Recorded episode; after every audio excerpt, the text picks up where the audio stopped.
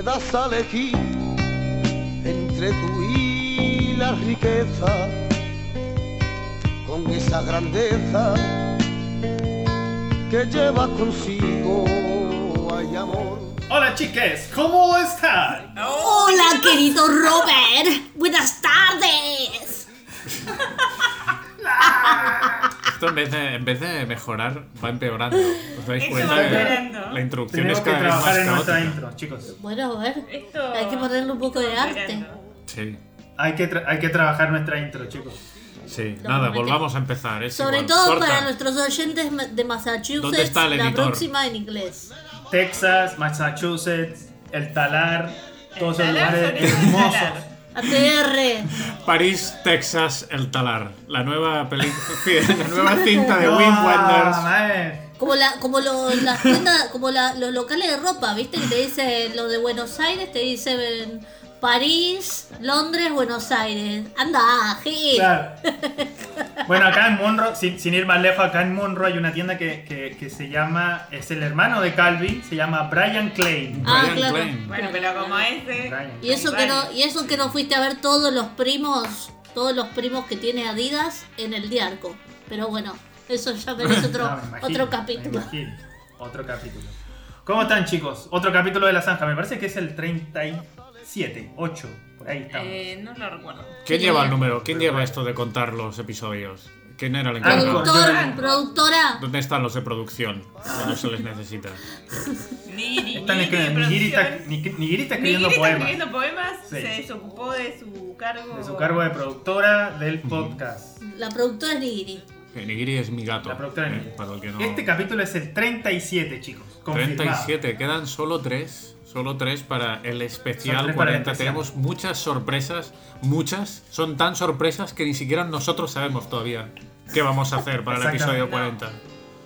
Y si no estoy mal, el, el capítulo especial nos, sería, sería el nuevo. primero de enero del año 2021. Ay, esperemos que los chicos estén y que no nos abandonen. Sí, esperemos que estén, ¿ah? chicos, por favor. Yo creo que lo suyo sería hacerlo realmente el día 1 de enero, o sea, a las 12 de la noche. Compa- Claro. O sea, Pero las 12 de ellos no son las 12 nuestras. a las, a las 12, pues a las 12 nuestras, hombre. que Hombre, si es a las 12 suyas, nos, nos tocaría a ¿quieren que nosotros nos a las 5 de la mañana. O sea, nos interesa que sean nuestras 12, ¿no? Claro, claro. Sí, sí. Bueno, dale, sí, sí. Otra, algún luego, día. sí, luego presentamos ya los proyectos y hacemos las, las, Sí. las cosas. Eso mismo. ¿Eh?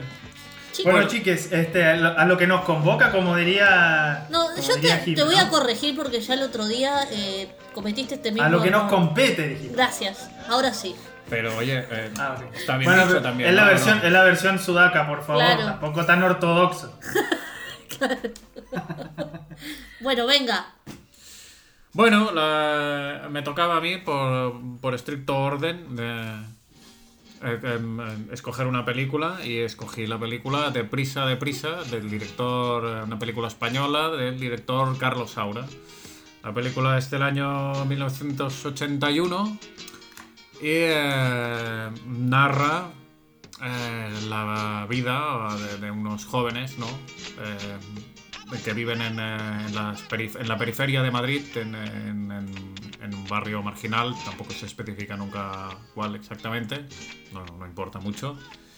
Y bueno, eh, un poco por eh, su situación de marginalidad, eh, estos jóvenes se dedican a básicamente a atracar bancos. Un poco por buscarse una forma de ganarse la vida y, y ya como, como divertimento de alguna forma.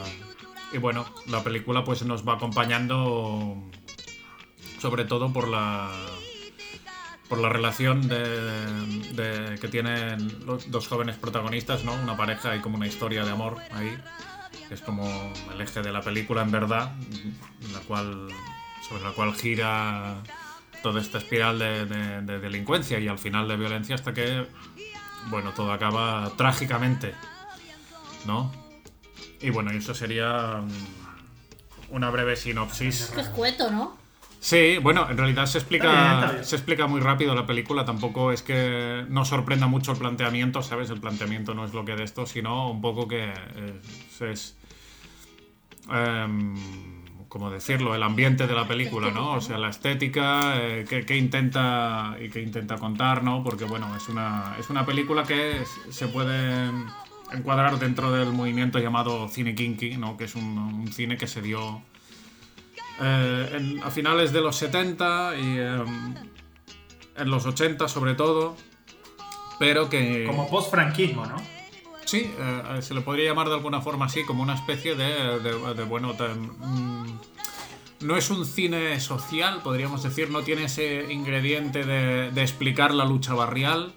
Eso está como un contexto, siempre, eso está como ahí, porque es inevitable ver la periferia y ver lo, lo feo de la periferia y lo pobre de la periferia, eh, como en el caso de, estos chicos, ¿no? Que no nos explican por qué roban, no nos explican si son pobres, si no han tenido educación o qué les ha ocurrido, ¿no? Simplemente te explican eh, algo que sucede, ¿no? Incluso tiene es un guiño hacia el público, ¿no? Porque son películas de acción de alguna manera. O sea, las películas estas hay muchas que son infumables, así os lo digo.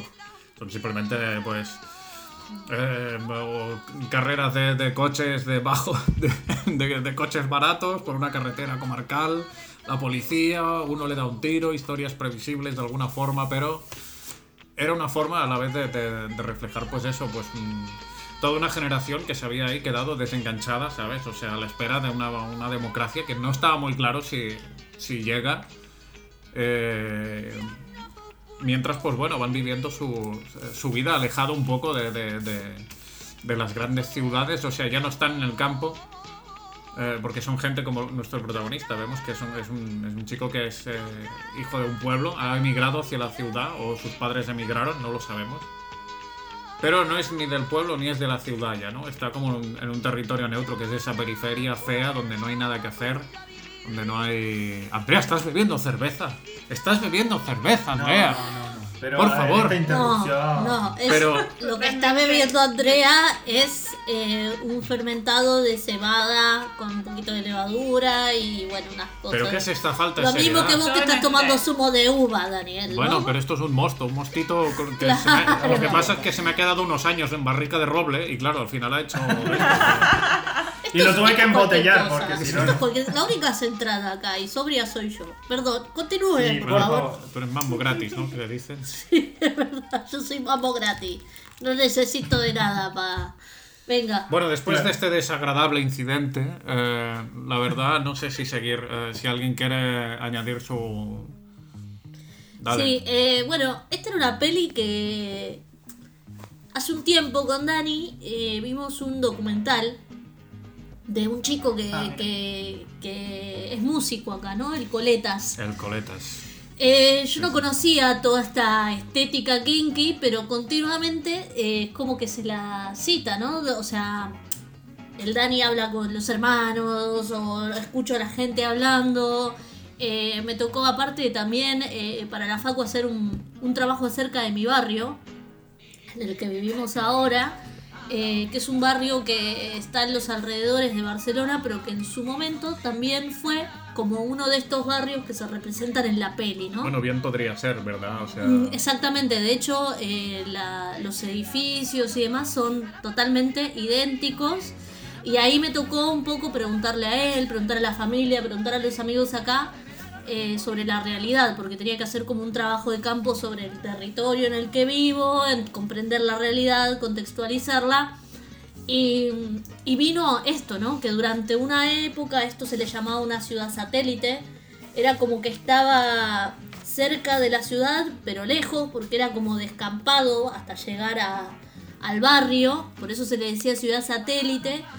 Eh, en su momento, cuando, no sé si cuando volvió la, sí, cuando volvió la democracia se hicieron, ¿no? Los edificios estos, eh, los monoblocks. No sé si decirte que incluso fue Antes, ¿no? en la época de, de cuando entró el dinero de Estados Unidos, digamos. O... Ok, entonces claro, todos estos barrios antes eran rancheríos y en un momento se decidió urbanizar estos barrios que eran villas en su momento y muy parecidos a la estética de nuestras villas hoy y se urbanizaron y se crearon todos estos monoblocks. Pero no se le dio herramientas a la gente para que se eduquen, para que se integren y demás. Y había toda una estética en torno a esto que es esto que comenta Dani, la estética kink y demás. Aparte, durante los 80 acá hubo un gran problema que fue el consumo masivo de, de heroína. que no se ve en la peli, que de alguna manera te lo dejan entrever y que sí que se ve como consumen cocaína y demás. Pero bueno, digamos que hubo una generación de todos estos chicos que con esta estética y demás, que consumían masivamente eh, heroína y que fue lo que los dejaba totalmente eh, fuera de la sociedad, ¿no? Y, y que iban a, a afanar y demás. Y claro, yo lo vinculo muchísimo con el consumo allá de Paco, ¿no? Porque es lo que ocurre mucho allá en Argentina con, con esta cuestión y de cómo te deja el Paco, en qué situación, en un estado de marginalidad totalmente eh, casi irrecuperable o muy difícil, que genera una adicción altísima, física y psíquica, que es difícil, bueno, todas estas cosas, ¿no? Eh, Entonces como que veo tangencias y hacía rato que quería ver la peli. eh, porque bueno, realmente vimos este documental que hablaba del cine kinky. Pero yo no había visto nunca una película de cine kinky, realmente. Y me remitió muchísimo a las pelis que veía mi mamá mucho y cuando yo era chica que se pasaba mucho en el 3 o en Telefe lo- los domingos, los sábados a la tarde, de Sandro o estas películas medio de, de Palito Ortega, como que tienen algo, si bien es como más social y tiene una estética especial, como que hay algo de la música, de, no sé, como que mm, no estoy segura en qué puntos, pero hay algo que me remite como, como a esas pelis de ese momento, ¿no? Como que en realidad era como casi un final de la dictadura, una transición o, o incluso épocas de dictadura dura, eh, en las que se- de alguna manera por momentos se mostraba la pobreza, se la romantizaba en ciertos aspectos eh, y se tapaban las verdaderas problemáticas de, la sociedad, ¿no? Aunque te las dejaban entrever, te las hacían ver como, como un valor, ¿no? Esto de que ser pobre es bueno, ¿no? Y de que está bien. Eh, no estoy diciendo que ser pobre esté mal. Lo que estoy diciendo es que no deberíamos estar nadie debería estar sumido eh, en la pobreza, ni pasar hambre, ni tener que salir a afanar para vivir. Que todos deberíamos tener, digamos, los mismos derechos de alguna manera y las mismas herramientas. Eh, entonces, bueno, como que en, cierto punto y había como ciertas tangencias con esas pelis que, eran como de entretenimiento, para divertirse, eh, y que son las que, de hecho, Capuzoto en cierto punto burla, ¿no? También con Bombita Rodríguez hace mucha burla a esta estética, ¿no? Eh, pero bueno, igual le rescato mucho más al cine kinky que, que a estas películas, porque estas pelis sí que no tenían nada, nada, nada de contenido. Claro. Eh, y realmente me parece súper, súper interesante. Ahí yo, yo quería hacer una pregunta ahí porque eh, yo desconozco completamente el, el- el género. Igual, de alguna manera me, me hago una idea porque acá en Argentina también hubo una época, digamos, de incluso un poco posterior a, la- a las de Palito Ortega, Jime, Mm. Que mm, justamente era periodo de dictadura donde eh, se hacían películas de ese tipo, policiales, viste que eran medios comedia, Mm. medio comerciales. Entonces yo no sé si el, el cine kinky español era, estaba enfocado como en ese, como en ese target, como películas de persecuciones, policiales, medio cómicos. eh, era más como de, de venta fácil, como para la televisión incluso se podría decir. O era otra cosa, porque porque si es eso, eh, yo, vería, yo vería diferencias bastante grandes entre eso y esta pelea. Sí, sí, las hay, ¿eh? Em, suelen ser eh, muchas veces películas que son. eh, este es un caso. Carlos Saura no es un, un director tampoco típico de, de- de- de cine kinky. Hizo esta película que se puede encuadrar perfectamente en el género, pero. Eh, no es la típica típica producción. eh, suele, suele ser. eh, hay un director típico que es el hoy de la iglesia.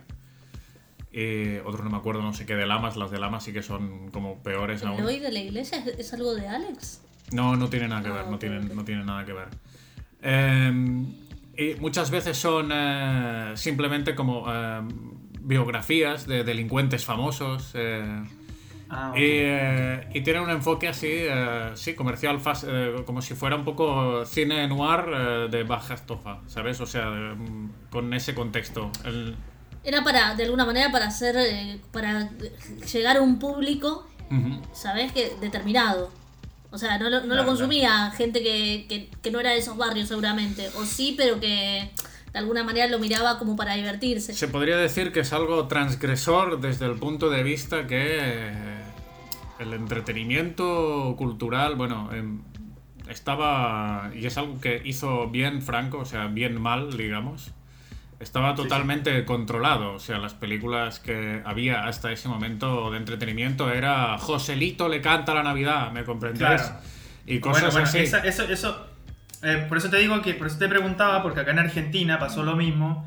Yo lamentablemente tengo una deuda tremenda con Chile. Yo, yo no sé qué pasó, eh, eh, digamos, a nivel cinematográfico, sé, sé, digamos, lo básico, pero acá en Argentina me, me he documentado bien y, bueno, acá en Argentina pasó, en la época de la dictadura hubo una ley de censura. O sea, las películas pasaban a través de un ente censor que determinaba si la película se podía ver. Si o era no. apta para.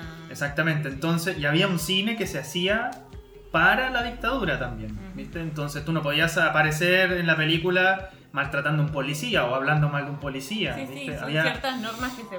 Exactamente, Sí. y con eso, con esa ley se censuraron, pero mucha, mucha, mucha, mucha obra acá en, acá, acá en Argentina.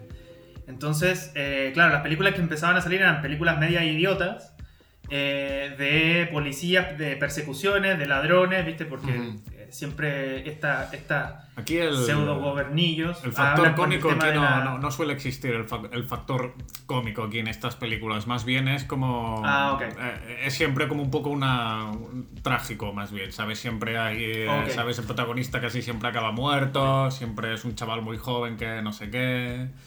Eh, eh, tiroteos y tal, y al final la muerte, ¿sabes? O sea, las tristes vidas de. De, de esto de los, Claro. de los delincuentes y eso y, la- y mucha Claro. droga y mucho tal no deja de ser que es entretenimiento pero sí que reflejaba Sí, al final una sin realidad. quererlo, o sea, Sí. a- la diferencia que veo con el cine de allá es que las dos, en, en ambos casos era para, para entretener, ¿no? O sea, ahí veía el vínculo, ¿no? Pero de todas maneras, al final sin quererlo, hoy esta, este tipo de, de pelis se convirtieron en cine de culto y de hecho hay mucha gente cinéfila que, que está revalorizando y reivindicando este, este tipo de cine y esta estética, ¿no? Porque si bien hay eh, como un poco esta cosa de que es para entretener, de que no hay un guion, viste, súper elaborado, un contenido súper elaborado, finalmente terminaron reflejando eh, muchos aspectos de la sociedad que en ese momento eran totalmente negados e invisibilizados. Entonces, hoy, por ejemplo, este cine acá en España es cine de culto. Sí, Y bueno, ahí- se hacen Claro, yo- ciclos, hay cine igual- heredero de esto, claro, cine que ha, que ha tomado Sí. las, ¿sabes? O sea, la- el, el testigo de este, de este tipo de Yo cine. igual me, me refería. Yo igual me refería a esta película en particular. Ah. O sea, no, no digamos al cine kinky en general, sino Sí, que sí. en particular con esta peli, porque me pareció como, como que se salía de la lógica, digamos, de la persecución justamente, de las escenas de acción, y se trataba de centrar en otra cosa que era más eh, la relación de estos cuatro amigos. Sí, sí. Eh, y, que, y que trataba, o sea, lo- lo- alevosamente lo, lo- lo llevaba para allá, ¿viste? Que era, era muy fácil caer en, eh, vamos a tener una, una secuencia de 20 minutos del robo del banco versus tengamos una secuencia de 20 minutos con cómo es la amistad de estos cuatro, cuatro personajes. De hecho, tiene varios momentos en donde se muestra como y- las internas de- del grupo. Claro, por eso lo digo. Por eso lo digo porque, o sea, no me pareció una película comercial y no me pareció una película tipo efectista, eh, acción fácil, ¿viste? Y Mm. persecución, disparo y chao. Bueno, es que también el director es Aura, ¿no? O sea, Claro, bueno, por, por eso digamos preguntaba que, igual. Digamos que, eh, si bien es, es con lo que dice Dani, que eh, hizo una peli dentro de lo que es el cine kinky, bueno, eh, yo he visto un montón de pelis de Saura porque me, me encanta y de hecho eh, hizo varias pelis vinculadas con la danza, Sí, con muy, el flamenco. Es muy loco de flamenco. ¿sabes? Bueno, hizo también Sí. una peli sobre el swing e hizo una peli que se llama Sonda Folclore Argentino, chicos. De ahí su Upa. afición. Sí, sí. O sea, y también hizo una peli de tango. Siempre como muy vinculado a lo cultural. Igual ha hecho de todo, ¿eh? Y a la danza, sí, sí, de todo, pero yo Sí, vi es bien esas, ecléctico. ¿no? Tiene Yo vi bien esas, ecléctico. pero aparte el tipo tiene como, como un ojo para entrar como en la intimidad de los grupos a los que les hace este tipo de pelis, ¿sabes? Y yo creo que acá es esto que decían ustedes, que, que al final no se detiene en el efecto, ¿no? Se detiene en el vínculo de los amigos, en el vínculo del grupo, y creo que ya es una característica de Saura eh, la mano que tiene para, para cuando está tratando de, de- estudiar un grupo en concreto, eh, entrar y mostrarlo en, en su intimidad. Es como, ti- tiene, es- lo maneja con maestría eso, creo. Al menos a mi parecer, que aparte no, no es nada objetivo porque me encanta. Bueno, eh, yo quería decir así como eh, volviendo al tema de, las diferencias ¿no? entre Deprisa Deprisa y quizá otras películas de- del género más eh, más planas, que son interesantes también algunas, o sea, no, no quita eso. Em, em, sí que tiene esta película como cier- eh, le gusta mucho enseñar los paisajes, ¿no? Le gusta mucho enseñar el barrio, eh, aunque sea como un contexto, parece que no importe, ¿no? Pero pasa de refilón por un barrio que tiene pancartas colgadas, ¿no? De que el barrio lucha. eh, una discoteca en la que nadie se está divirtiendo, ¿no? Como una contraposición donde ellos se divierten de verdad, ¿no? O sea, es el sitio donde sale gente como cheta bailando ahí, ¿no? De, dicho cheta, madre mía. Bueno, en fin, aquí se llaman pijos. Pero, Pijos. Sí, sí. Cuicos en Chile, los, Y, los y- cuicos. y- y las chicas que son chetas son, Pijas, claro, claro, sí, sí. sí. Ah, miren qué loco, sí. ¿no? Ah, qué pijos cosas. y pijas. Pero Uh, bueno, eh, oh, eh, quiere enseñar ahí una... Hizo una- clic, hizo clic. ¿Dónde cae? Bueno, ve, a En ver. fin, en fin, no terminen, de reaccionar y Sí, sí, ya, ya. continuamos. Vale, ok. No, si yo reaccioné en el momento. Yo no te vi. Perdón, perdón. Bueno, disculpa, Dani, Eh, disculpa. Eh, quería una cosa que ha dicho antes, Jimena, eh, esto de que el protagonista, bueno, luego iremos con los terribles paralelismos, bueno, no sé, casi todos los actores del cine kinky acabaron mal.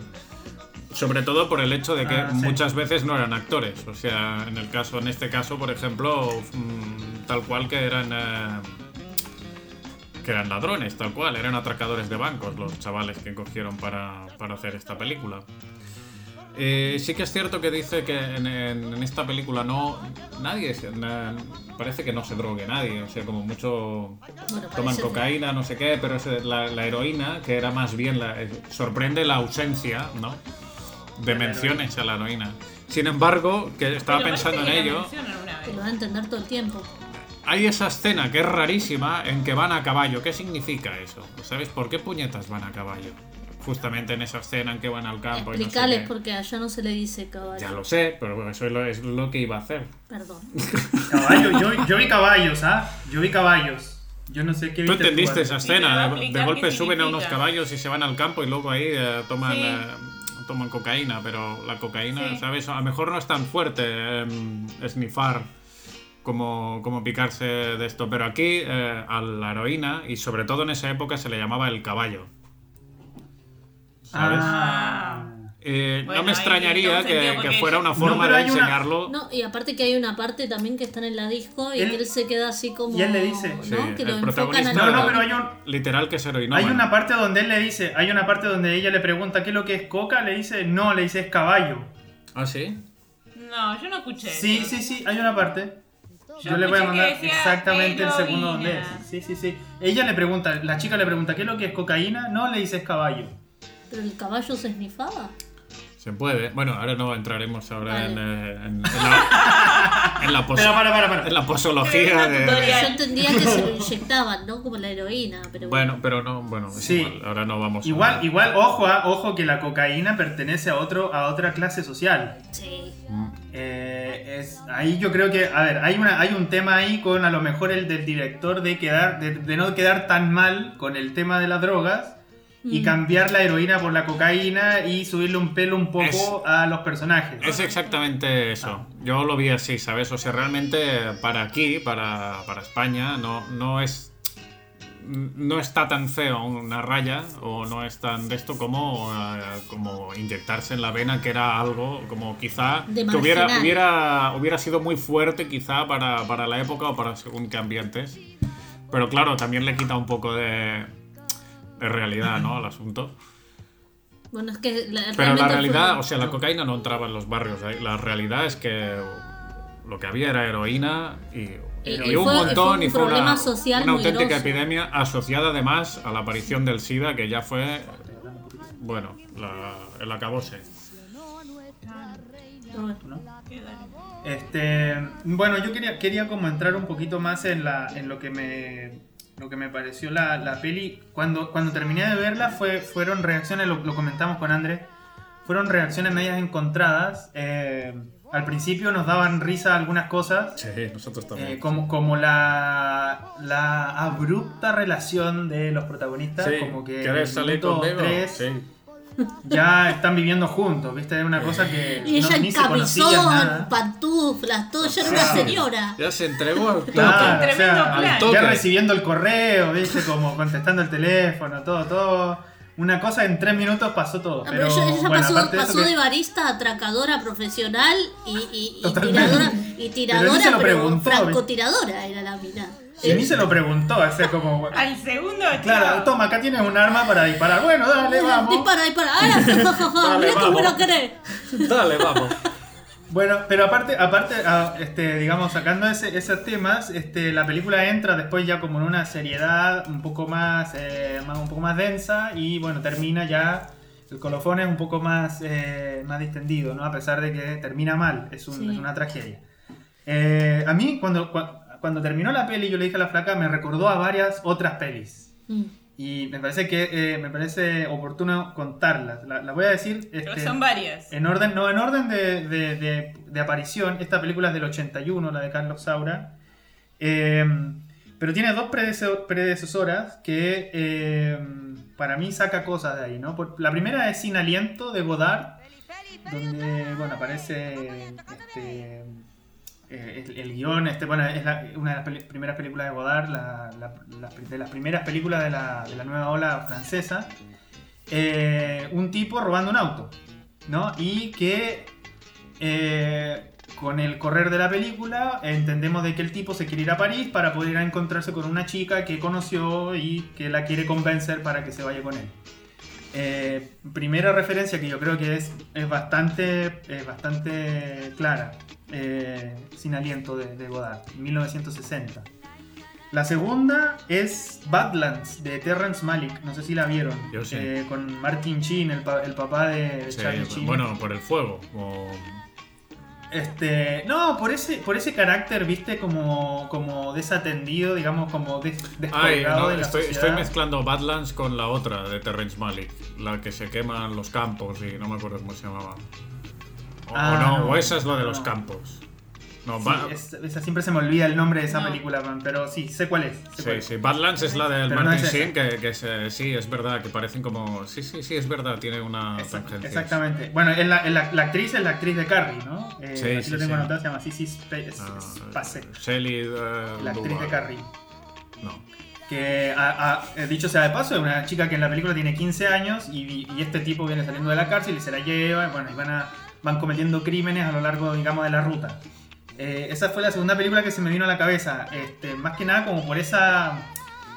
eh, como esa disociación de los, de los personajes con la realidad que los circunda, ¿no? No les importa nada, la muerte, digamos, la vida vale muy poco, eh, y en realidad nosotros no encajamos aquí, así que bueno, hay que, hay que tratar de hacernos la vida como se nos plazca, básicamente. Y la tercera película, que es una película local, posterior a esta, que puede ser que haya bebido de, de- justamente de, de, de Prisa de Prisa, es eh, Pisa Birra y Faso, Sí. de, de Estañaro y Caetano. Es verdad. Una película de los, no- de los 90 argentina, el nuevo cine argentino, el segundo nuevo cine argentino, una, una- una década muy prolífica de, de acá, eh, con eh, paisajes también muy parecidos a los paisajes que muestra de Prisa de Prisa.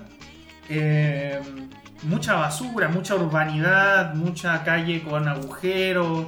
La película este, Pisa y Rey Faso también eh, comienza con un atraque a un taxista, si no se acuerdan, si la han visto. Eh, es una película que recomiendo mucho, que la vean, pero es muy buena. Eh, muy desprolijo también en la cámara, que eso no pasa en el caso de Saura, que es muy, el, la- el- el, digamos, el tema de la Muy foto cuidado. es muy cuidada. Eh, entonces, no sé, cuando la terminé de ver, me acuerdo, o sea, como que visualicé esas referencias y dije, bueno, esto tiene mucho de, de todo.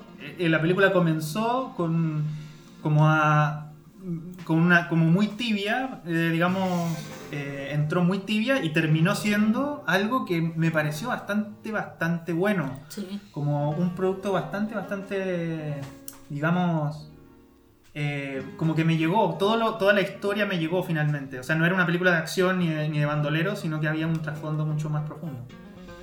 Sí.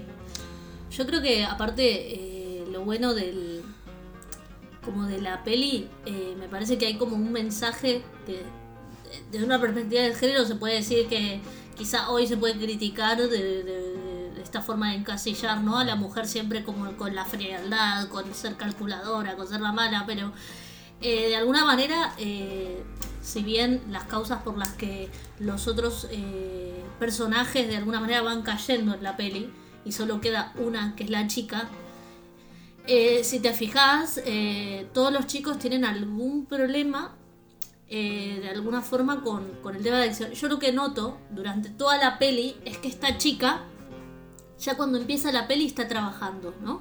Como que de alguna manera se diferencia del resto de los chicos porque es como una chica de alguna forma que, que sal- sale de este esquema, ¿no? De, de persona que no tiene otra opción, que está todo el día drogándose, que está escabeando, que está, ¿sabes? Como que de hecho no muestran de dónde vive ella. Ella se muda luego con él, pero no queda claro si ella pertenece al barrio, si ella es de ahí y si su vida fue esa. En realidad no sabemos mucho de ese personaje, pero de alguna manera sabemos que finalmente eh, siempre que se le ofrece eh, droga o esto o lo otro, ella siempre dice Sí, que no. no, se mantiene de alguna manera sobria, se la muestra en varios momentos eh, como, como su mirada, como eh, cómo observa los escenarios y de alguna manera te da a entender sin decírtelo que bueno, que es una persona que en cierto punto es fría, ¿no? Lo mismo también cuando le pregunta a su amiga si se va a casar con el chico y le dice, no, no, no, no, yo no me voy a casar ni me voy a atar a nadie.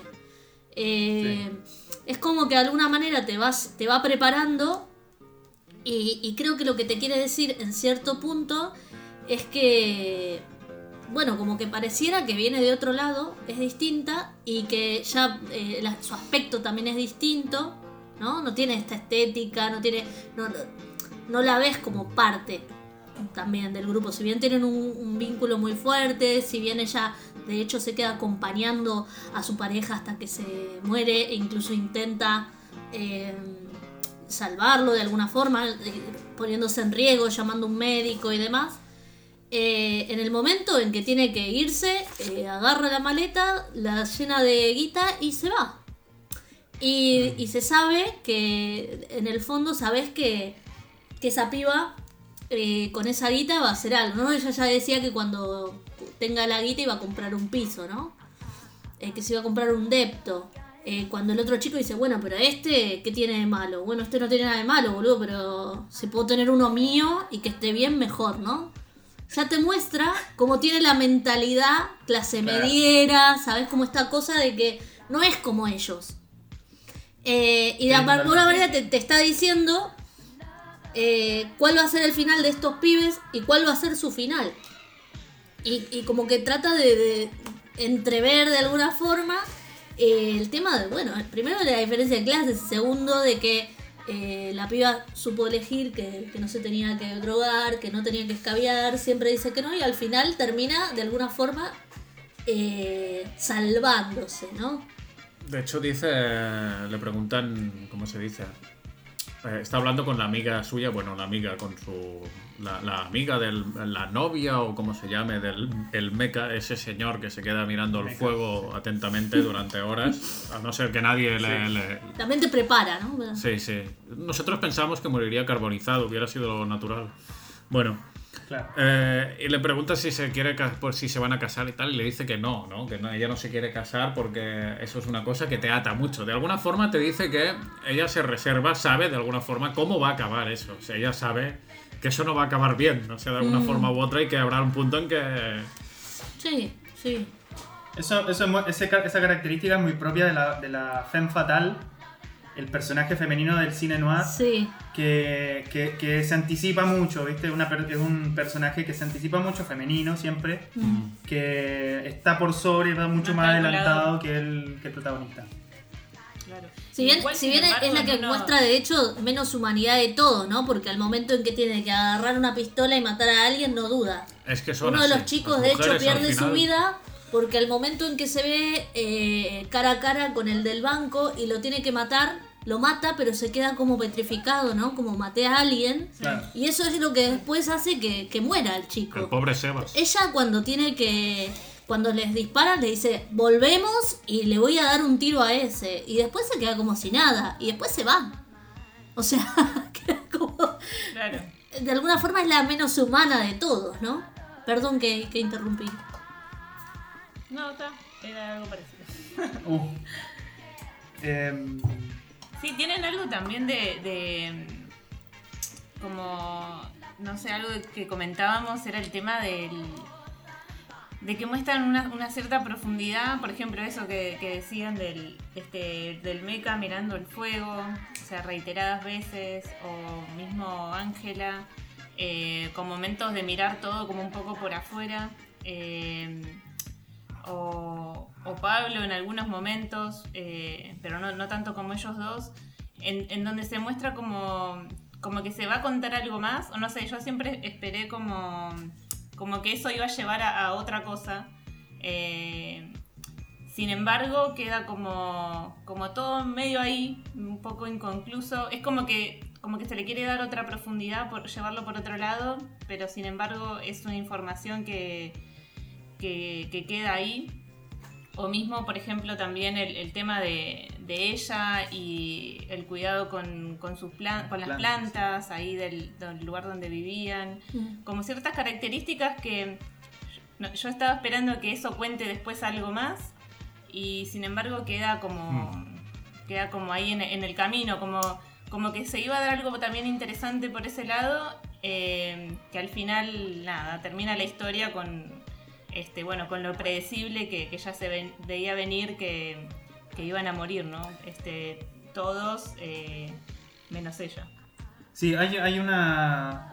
Ahora que estoy pensándolo, eh, lo que estás diciendo justamente puede ser también porque esta generación que muestra la película es una generación perdida. Es una generación que no tiene, que no tiene un objetivo claro. Entonces esa, esas como características que le dio el director puede ser que te, te esté diciendo también que no hay nada más detrás de ello. ¿viste? Claro, es que eso es No lo hay- que no hay quería mucho- decir no hay recién. mucha profundidad. Eso es lo que quería no hay decir. mucha profundidad. Eh, o sea, es- Pero, pero, sí, y hay otra cosa también que está buena, el tema de la- del, del personaje de Ángela, es que, eh, como en, en varias películas, otras películas que hemos visto y que reproducen el, el- el, digamos, la estructura trágica, digamos, eh, digamos hablando, hablando ya en términos un poco más este, griegos del, término, este, de primigenios del término trágico, está, digamos, la, la advertencia, ¿no? Que incluso aparece, incluso aparece en la, en la sabiduría.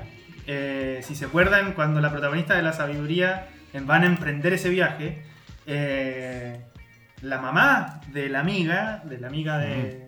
Este, les dice, ¿no? sí, Como que Sí. tiene un mal presentimiento. sí. Hay algo que les va a pasar, ¿por qué no? Entonces, hay algo ahí de que en esa advertencia que ya te va dando un, un hilo eh, y te va contando un poco más de lo que va a pasar adelante. En este caso, eh, el amigo, el Sebas, que es el, tercer- el cuarto amigo que se une a la pandilla, en un momento dice, eh, cuando sabe que se va a unir Ángela al- al- a este cuarteto de, de asaltantes, el Sebas dice, ella nos va a traer problemas, dice. Sí. Eh, lo advierte, y lo advierte tácitamente. Ella dice, ella nos va a traer problemas. Y lo hice la- eh, otra vez cuando mata al tipo. Cuando mata al del Yo lo dije, claro, yo lo dije.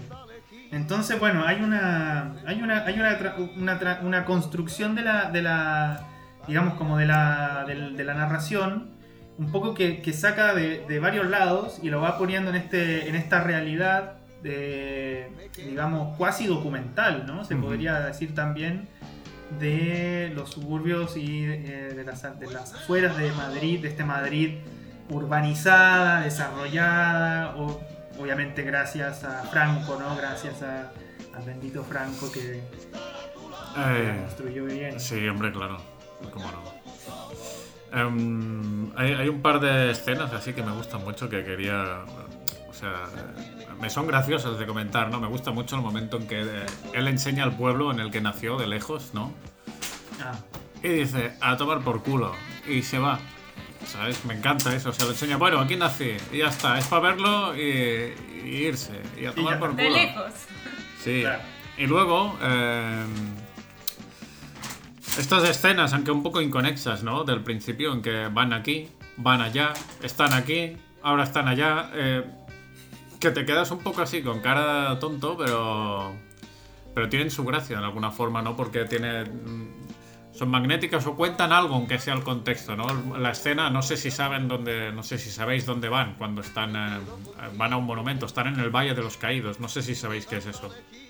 No, no, no. Claro, por eso favor, es- explícanos. Eso es que información que os falta, claro, porque eso es muy importante. Eh, toda esa escena que viene la que están ahí viendo como un monumento y vienen unas señoras, eso es el Valle de los Sí. Caídos. El Valle de los, de los Caídos es y en ese en ese momento era y hasta hace muy poco era donde está enterrado Franco.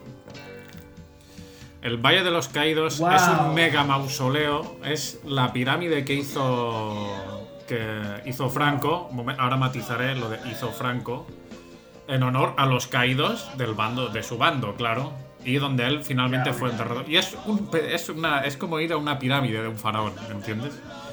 Y eh, Tremendo eso dato, ¿ah? Tremendo dato. fue construido por los. eh, fue construido, lo mandó construir. O sea, eso básicamente lo construyeron prisioneros. ¿Quién? Los del bando contrario. O sea, todo eso está hecho con sangre republicana. Y hay mucho mensaje y, ¿sabes? Aparecen esas señoras diciendo, ay, qué asqueroso está todo esto ahora, cómo lo han dejado, con lo bonito que era esto, no sé qué. Esas señoras, ¿no? Qué loco, qué buenísimo. ¿Y cómo, cómo, Sí, lo, cómo lo- le- cómo lo- cómo lo escondió? ah? Me, me encantó. De hecho que dijo... Porque no, el tipo no cae en lo, no cae en el, en el simplismo, ¿no? De decir, Sí. mira, eh, aquí está enterrado Franco y qué sé yo. por Claro. eso lo balean, por eso está todo baleado, por eso está todo destruido. Y Mm. aparecen estas señoras que Sí. empiezan a, com- a tener esa conversación. Es buenísimo. Y O les sea, dice- me, me acabas de, me acabas de, Sí. de sumarle dos puntitos, De- dos zanjitas. De hecho, en esa conversación, esta señora, o sea, los chicos le preguntan qué pasó y estas señoras Sí. le dicen que fueron los rojos, que son los republicanos. Que lo que le sacaron el Sagrado Corazón. o Bueno, algo porque así, hay, una escultura en Sí. concreto que tiene la cara disparada, Mm. que, que tiene todo el texto, y dice, fueron los rojos. No, y que aparte representa muy bien a un sector de la sociedad acá, ¿no? O Sí, sea, está- sí, sí, que existe hoy día. Todavía. Claro, claro. explícales, que vos lo vas a explicar mejor que yo. Bueno, nada, es que es eso, que... que, mm, bueno, que aún ese, es todavía hoy día eh, una- un sitio de peregrinación. Perdón, nos ataca el gato. Es un sitio de, peregrinación para, para fascistas del Valle de los Caídos. Hace poco eh, el gobierno de Pedro Sánchez eh, hizo una... Bueno, de- el gobierno español ahora en curso eh, quiso sacar a Franco de ahí. Y y bueno, lo que lograron es todo una. eh, que bueno, que, el fascismo se reuniera en masa y despidieran a, otra vez, o sea, un nuevo enterramiento de, de- Franco. Bueno, fue increíble de ver lo vivo que está todo esto. Y una cosa muy graciosa de esta escena, además, o sea, es que ellos fijaos que de golpe viene la policía. Sí. Viene la policía y los viene y los cachea. Eso es- o sea, por las buenas, por las pintas. ¿Sabes? Es que esto es- sucedía así. O sea, y me atrevería a decir que sucede ahora también, pero antes había una ley que los amparaba además, que se llamaba la ley de vagos y maleantes, que simplemente te podían detener por la pinta que tenías. Wow. Y ya está, Y por cualquier aparte, cosa. En el Valle de los Caídos, y los chicos le dicen, eh, ¿dónde está la democracia? Porque Sí, se sí, suponía les que están- ya los ponen contra un muro, los ponen contra una estatua de, de- de ahí, de un santo, no sé qué, y él mientras los está cachando dice, eh, ¿dónde está la democracia? ¿Sabes? O sea, se hace Claro. esa pregunta así. Y a pesar de que no sé, es una película que le falta muchas cosas a veces, ¿no? Esta escena dices, ¿cómo llegan ahí? ¿Por qué están ahí? ¿Por qué dónde han ido? Pero, No importa. pero el no simbolismo que le dan, tanto. ¿sabes? Al final, eh, no sé, lo, lo- lo malo como que se diluye mucho dentro de todas las cosas que te acaba diciendo la película, como haciéndotela pasar como que es medio una tontería de película. Pero, pero eh, acuérdate también, acuérdate también la escena que precede a, digamos, cómo llegan ahí. Ellos vienen caminando y contando este, anécdotas de cómo fueron, eh, ¿Cómo entraron al.? No, ¿cuál fue su primer robo? cuál fue su primer robo. Sí. O sea, ellos van como, como barajando ¿no? estas historias antes de llegar propiamente tal al, al- al mausoleo. Entonces, eh, hay un- hay- me parece que esa escena es una escena bisagra dentro de la película porque ahí es donde yo creo que eh, Saura pone el mayor énfasis, digamos, cinematográfico, porque esa escena no tiene, tiene muy pocos cortes, la, la escena, la escena anterior, ¿no? Y eh, tiene que haber dado mucha instrucción a los actores para poder haber logrado ese, ese nivel de realismo. Y, y yo, me, yo, yo me atrevería a asegurar de que fue la escena más difícil de la película. Esa, la anterior a que llegaran al mausoleo cuando ellos van contando su historia. Eh, hay que bueno, volver a recalcar que, que- que los actores no, son, no eran actores profesionales, que Saura los encontró en las mismas periferias de, de Madrid y que varios de ellos eran eh, realmente ladrones y atracadores. Contalo de. De hecho, un dato que, que no se dijo fue que eh, el protagonista posteriormente murió de sobredosis y también fue apresado varias veces junto con el meca. eh, durante el rodaje, después del rodaje, tuvieron un montón de problemas por- para poder asistir a los rodajes porque estaban presos, etcétera, etcétera. O sea, Es, eh, es- murieron joven, muy jóvenes. El protagonista en concreto, eh, mientras estaban recogiendo, le dieron el oso de Berlín a esta película, mientras Saura estaba recogiendo este premio, el protagonista, eh, que se llama, perdón, no me acuerdo, o sea, el actor, vamos, José Antonio Valdelomar, eh, lo acabó detenido por atracar un banco. O sea, Claro, fíjate claro, sí, el, sí, el claro. paralelismo terrible. Bueno, murió creo que con treinta y pocos años en una cárcel Sí. de sobredosis. Su amigo el Meca no murió carbonizado, pero No, murió de sida con 33, 34 después de... Bueno, o sea, Ya, ya ven que realmente era una generación que de verdad estaba perdida Sí, sí. Por, el, por el tema de. Bueno, fue, fue muy, fue muy criticado, fue muy criticado Saura por, este, por la peli también, ¿no? O sea, incluso por, pagar en. eh, por usar este... Claro, y bueno, toda la farándula, toda la, esta, la crítica simplona del, del cine que siempre existe. Eh, entonces decía, bueno, los ladrones de película, ¿no? Ponían titulares medio rimbombantes, medio estúpidos. Y este, trataban de hacer caer al, al mensaje que traía la película por detrás. Eh, y con, con este, con estas asociaciones estúpidas, ¿no? Eh, y bueno, también el tema de, de que lo acusaban de apología a la droga, a- a- al delito, a la violencia, etcétera, que nada más alejado de la verdad. Mm. Hay, eh, sí que es cierto que hay, hay como una acusación perenne que no se sabe hasta qué punto es cierta, pero sí que, eh, bueno, ha habido muchas voces que, se, que han hablado de esto, de cómo, eh, de cómo no solo Saura, sino toda esta serie de directores se han aprovechado muchas veces de, de estos actores inexpertos que, que, de, bueno, que de esta gente que cogen de la nada y que piensan que eh, no, no es el caso quizá, pero que piensan que van a hacer una carrera en el cine o tal, eh, muchas veces muy mal pagados. Eh, no me acuerdo, hemos visto Claro. antes la cifra de lo que cobró eh, El protagonista. el protagonista y la verdad es, eh, no sé cómo decirte, es como aquí el sueldo de, de tres o cuatro meses de trabajar, ¿me entiendes? O sea, no, no, no es mucho dinero lo que cobró el protagonista, por ejemplo. Hay también como una sospecha de que eh, muchos directores eh, pagaban incluso en droga, en, eh, en droga duro, y esto dicho por uno de los Sí, lo actores acusaron- que lo fue... acusaron a, Sí, a, a Saura lo, lo, lo acusaron a Saura de eso y él, él dijo que no, que era mentira. Él dijo que no, pero Quique San Francisco, que es, una- es un actor que, que estuvo con él, eh, lo ha confirmado. Esto, bueno, dijo, esto es así. Y hay, hay muchas voces, al menos está la sospecha ahí de que se aprovecharon de esta gente, de que de alguna forma u otra, eh, no sé, no lo descarto porque, porque bueno, Claro, sí. No- no- nunca lo vamos a saber a ciencia cierta si fue, si fue real o no.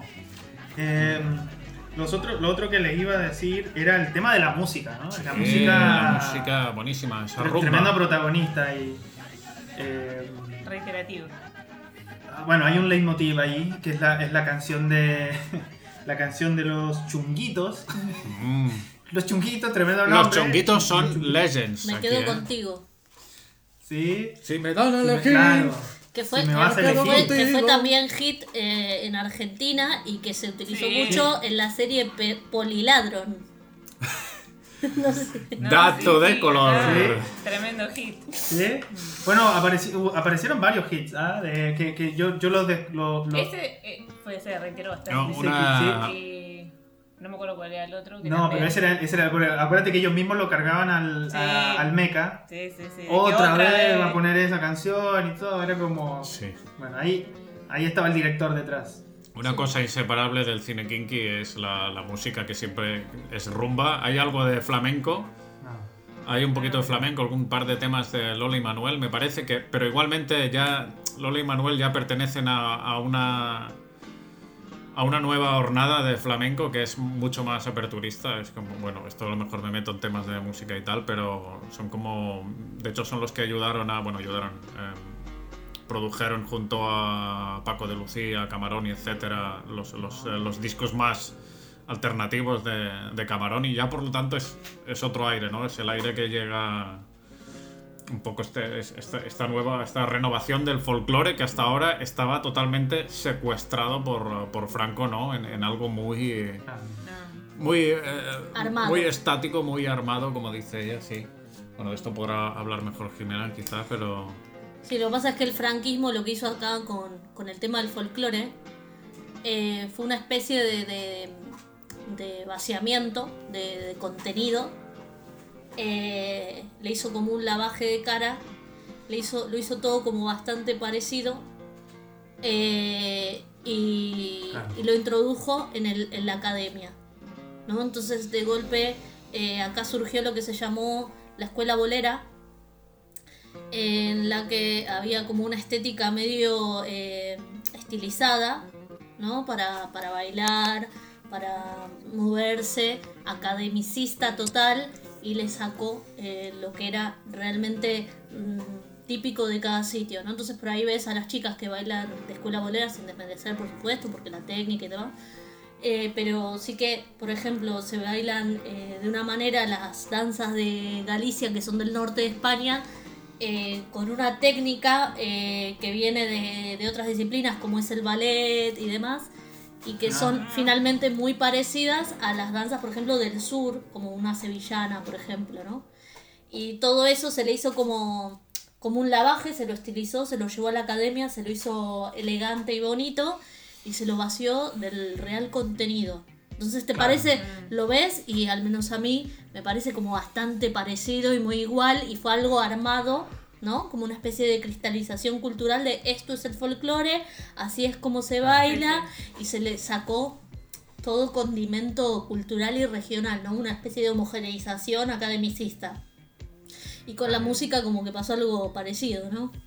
Sí, de hecho, eh, bueno, al final pues eh, no deja de ser que es- está muy denostada aquí este tipo de música. Quizás se reivindica mucho mm, desde según qué sectores, pero como que eh, siempre ha sido este tipo de música como algo bajo, de barrio, ¿no? Como algo muy, ay, mira, este... Ah, mira. Este cabra, como que se pone los chunguitos o los chichos y tal, no sé qué. Sin embargo, pues, eh, pues no deja de ser que es eso, ¿no? Que es un, eh, es un resurgir de, de- del folclore desde, desde donde sale, ¿no? Desde el pueblo. Eh, si os fijáis, es como unas... la rumba, tal y como surge de, en los años 80, ya, sí que es cierto, o sea, la rumba particular de aquí, digo, la rumba... Catalana. Sí, bueno, en- la rumba... de- Flamenca. Sí, o, o es igual. eh, de- la rumba esta- o la, la no música. te referís a la rumba cubana. Exactamente, digamos, ok. eso es lo que quiero decir, Vale. que, no, que es la, la rumba en esta época en concreto de España, ¿no? De, de- de- de estas Claro. regiones. Acá hay un género que es la rumba. Sí, sí, sí. Eh, em, no deja de ser eso, ¿no? Una mezcla entre eh, ciertas variantes de, de- del flamenco, de rumba, eh, con ritmos más actuales, o sea, coge elementos del rock, coge elementos incluso, se podría decir, de, sobre todo en los bajos y así, de elementos del funk o incluso de la música disco, ¿no? Y, y increíblemente, pues a- acaba saliendo algo bastante bien cohesionado y si uno se, lo, se mira estas cosas sin prejuicios, eh, muchas veces eh, te puedes encontrar con, eh, con artistas muy buenos, muy auténticos y con, y con grandes, y con grandes discos. Pero bueno, Eh, eso ya para nuestro podcast sobre música, otro día. Sí, sí, sí. Sí. Bueno, ¿Les pero parece si le vamos poniendo zanjitas? ¿Perdón? Sí, claro. ¿Qué le Ah, las Si le zanjitas. vamos poniendo Sí, por un momento, a ver si me dejo algún dato de color, que siempre tengo algo que decir. Eh, un momento aquí, que dice... eh, eh, No, creo que ya está todo. De acuerdo. Dale, chequeado. todo chequeado. Sí, no me la juego. eh. ¿Quién, quién pre- quieren Empezamos ¿Sí? vosotros. Dale, dale, maestro. Venga, una... No, no se la juega. Ah, no se la juega. Ah, ok. Sí, voy a empezar yo, porque sí. Eh, Ah. Creo que es una peli que con sus carencias, que creo que no son pocas, o sea, al final acaba contando muchas cosas de una época. Eh, vale, vale un montón como documento. Y eh, es por ello que le voy a dar un 4 con 0. 4 con 0. Jime o André. ¿Voy yo? Dime.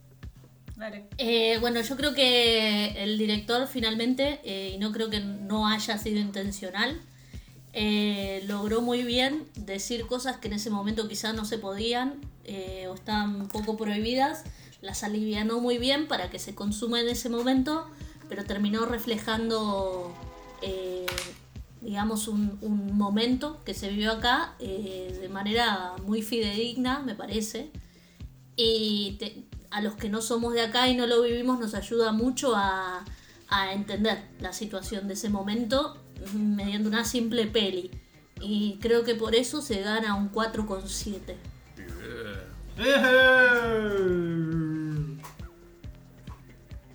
¿Voy o vas? Dale.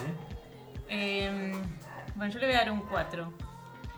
Eh, también, es verdad, eh, también es como, lo vi como una, una película simple, pero, pero que tenía eh, cosas por detrás que, ahora con el podcast, eh, igual esos de saber sobre esos detalles y demás, eh, la verdad que estuvo súper bueno, como para terminar de, de entender finalmente, bueno, eso que decís, que la verdad que sí logró, sin contar directamente con, con esas cuestiones indirectas, realmente mostrar eh, lo que se vivía en ese momento.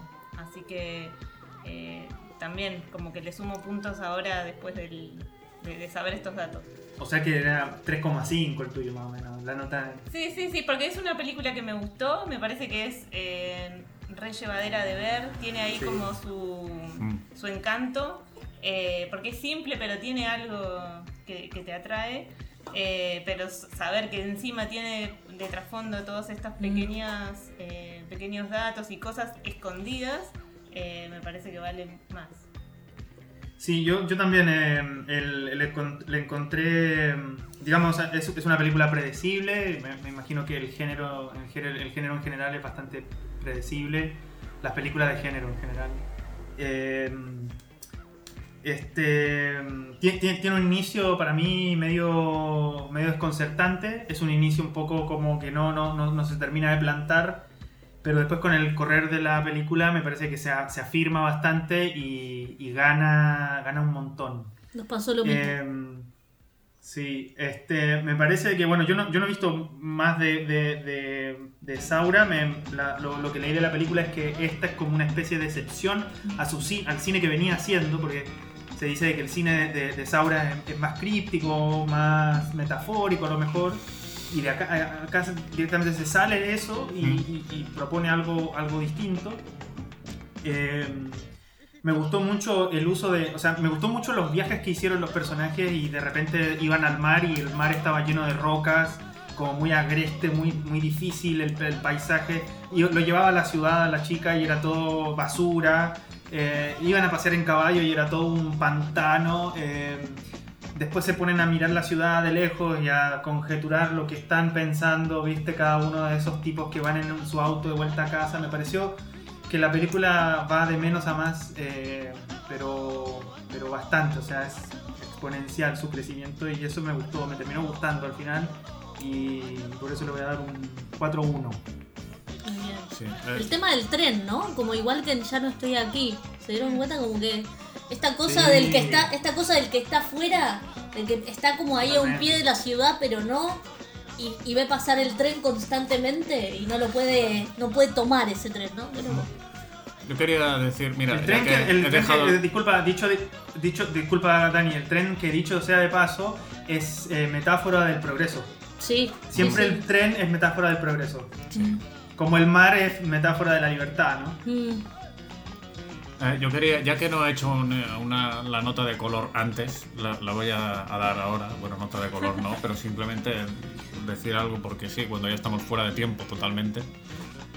Em, em, quería hablar de, bueno, de esto de... eh, quizá no es la, la película que más éxito le dio en su momento a Saura, de hecho le llovieron muchísimas críticas. Eh, no sé si cocho- cosechó, a pesar de que tiene un oso de Berlín, o sea, o- no, no es de las que más eh, se rescata en su filmografía. Sin embargo, eh, es curioso como nosotros cuando vimos este documental, que eh, un poco versa sobre eso, sobre una búsqueda sobre el cine kinky, y cuando se le pregunta a los propios actores o gente que estuvo en esa época o o, o- o gente que participó en estas producciones, ¿cuál es su película de, de cine kinky favorita? O sea, sin duda dicen deprisa, deprisa. Y ese es el motivo por la que escoge, eh, por la que escogí esta, ¿sabes? O sea, si no habría puesto perros callejeros, navajeros, el pico, el pico 2, en fin, eh, que son eh, peliculones todos. Uy, La estanquera de un Vallecas. título difícil en Chile. Eh, le mandamos un beso a Keke, ¿no? Que le gusta mucho esta Ah, sí, mi estética. le hermano, mi hermano policía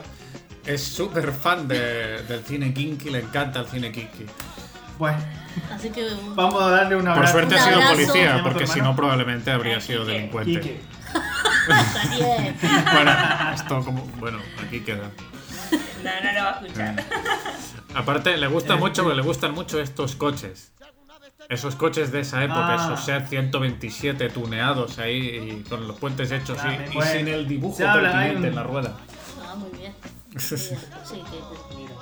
Bueno, en, en esta peli los, los queman todos, ¿ah? O sea, el mecha se, se- se encarga de quemarlos todos, así que bueno. Sin ninguno se salva. Claro. Pobre yo lo coche. quemo, tranca, tranca que yo lo quemo. Yo ya voy, ya Sí, voy. sí, sí. Ya, ya voy. Ni siquiera se preocupa el amigo muerto, ¿viste? Está totalmente No quemar. Voy a quemar el auto, flaco, tranca. Sí. Ahora vengo. Un momento que ahora vengo. Eh, Sí. Bueno, yo, yo tengo que. Yo estoy a cargo de la siguiente, del siguiente título para la, para la próxima semana. Me parece que es el último título del 2020. Mm. Así es que. Bueno, vamos, vamos a ver. Esta peli que elegí eh, es un disparador de esta peli que eligió Dani. Mm. Eh, se llama Rata, Ratones y Rateros. Eh, es una película ecuatoriana del año 1999. Su director es Sebastián Cordero y este, va a estar analizada por nosotros en el próximo capítulo de La Zanja. Maravilloso. Hemos perdido una oportunidad de oro de poner Vaya Santa Claus o, o alguna película El así. Grinch. No, maestro, por favor. Película navideña. ¿Qué pasa? Bambi. Bambi. Deberíamos No, pero Bambi no es de. Navidad. No. Los telenecos le cantan a. Navidad o alguna película así, no Sí. sé. ¿No te gusta? Robert? Deberíamos haber visto eso. Bueno, acá pu- puede ser que veamos cosas de Navidad. ¿eh? No, tampoco, tampoco la maten. Yo estuve a entrada. punto, lo que pasa es que me he despistado, pero no iba a poner algo así, pero tenía algo pensado, pero me despisté y puse Pero puede ser para el otro. final, Puede mira, ser para el próximo, sí. Ni tan mal. No, el próximo, el próximo viene especial, ¿ah? O sea, o sea, ya después de este. No, todavía queda el. Me parece que el especial sería. Este es el 37, 38, 39, 40. Claro, el especial sería el 8 de enero. La segunda Mm. semana de enero venimos con el especial. Bueno, chiques, Bueno, un abrazo a la distancia. Nosotros también los abrazamos fuertemente. Y Y nos encontramos en la semana de Navidad nuevamente. hasta la próxima semana. Esa. Hasta la próxima. Beso, Tony. Chau, chau, chau. Chao.